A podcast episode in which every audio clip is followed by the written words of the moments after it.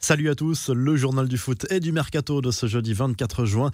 Les Bleus retrouveront la Suisse en huitième de finale de l'Euro lundi soir 21h à Bucarest. L'équipe de France est sortie première du groupe de la mort après son match nul, deux buts partout contre le Portugal mercredi soir. Débrief de ce dernier match de poule des tricolores et toute l'actu de l'Euro à retrouver ce soir dans le journal de l'Euro avec Christophe. On file en Amérique du Sud avec la Copa América. Le Brésil poursuit son sans faute dans la phase de poule avec un troisième succès en trois matchs contre la Colombie, cette fois de la CLSA, on s'en sort bien malgré tout. Ce sont les Colombiens qui ont ouvert le score suite à un ciseau somptueux de Luis Diaz à la dixième minute. Firmino puis Casemiro, au bout du temps additionnel, ont offert la victoire au Brésil. Un succès entaché d'une vive polémique, l'arbitre ayant touché le ballon involontairement sur l'action qui a permis aux coéquipiers de Neymar d'égaliser. Le Brésil s'assure la première place du groupe et reste sur une série impressionnante de 10 victoires consécutives, toutes compétitions confondues. Dans le même groupe, le Pérou et l'Équateur ont fait match nul de partout. La nuit prochaine, place au groupe A de cette Copa América avec Bolivie, Uruguay et Chili, Paraguay. Les infos et rumeurs du mercato, Romelu Lukaku remet les choses au clair concernant son avenir.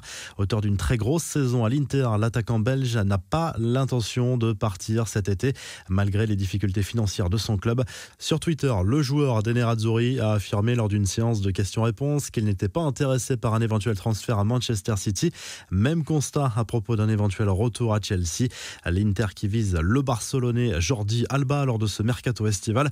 La stratégie est claire pour le club lombard, proposer un joueur en échange au Barça et plusieurs noms circulent déjà, le Slovaque Milan Skriniar, l'Argentin Lautaro Martinez ou encore le Croate Marcelo Brozovic. Jadon Sancho, toujours plus proche de Manchester United, à en croire la presse britannique, l'attaquant anglais pourrait quitter le Borussia Dortmund cet été. Les Red Devils offrent 84 millions d'euros pour s'attacher les services de Sancho, mais gardent une marge de manœuvre dans les négociations avec le club allemand. Les Mancuniens sont prêts à grimper au-delà de 90 millions d'euros pour boucler ce transfert. Son salaire serait déjà négocié, plus de 400 000 euros par semaine. Enfin, la Juve avance dans le dossier Locatelli, auteur de début remarqué lors de l'Euro. Le milieu de terrain de Sassuolo pourrait rejoindre la vieille dame après la compétition. Son club profite de l'élan médiatique autour de l'international italien pour faire monter les enchères. Les infos en bref, le gros stop de Liverpool à l'Égypte, Mohamed Salah ne disputera pas les Jeux Olympiques de Tokyo pour son pays cet été.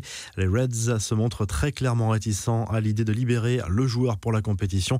D'après The Athletic, Liverpool a informé la fédération égyptienne de sa position. Beaucoup de grands clubs adoptent la même position à propos de joueurs qui n'évoluent pas d'habitude avec les espoirs mais qui peuvent être convoqués grâce au règlement qui autorise les sélectionneurs à prendre trois joueurs de plus de 23 ans. Et puis cette publicité qui devrait faire sourire Didier Deschamps, un éleveur de volailles sartois qui s'appelle réellement Didier, est à nouveau à l'affiche d'une pub qui détourne le nom du sélectionneur des Bleus. Seul problème, la marque, à l'initiative de l'opération, n'a pas demandé son accord à la Fédération française de football, mais met en avant l'humour et même un clin d'œil aux Bleus et à leurs sélectionneurs.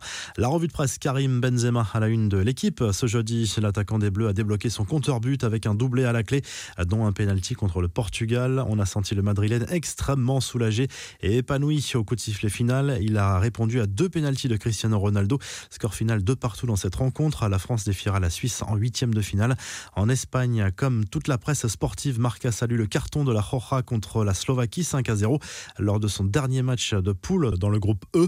Sous pression, les Espagnols ont parfaitement répondu aux critiques et pourraient croiser la route des Bleus en quart de finale de la compétition. En Italie, la Gazette dello Sport analyse la méthode Mancini, le sélectionneur de la Squadra Azzurra, qui réalise jusqu'à présent un très bel euro. Le quotidien sportif évoque également ce nouveau record qui tend les bras à Cristiano Ronaldo.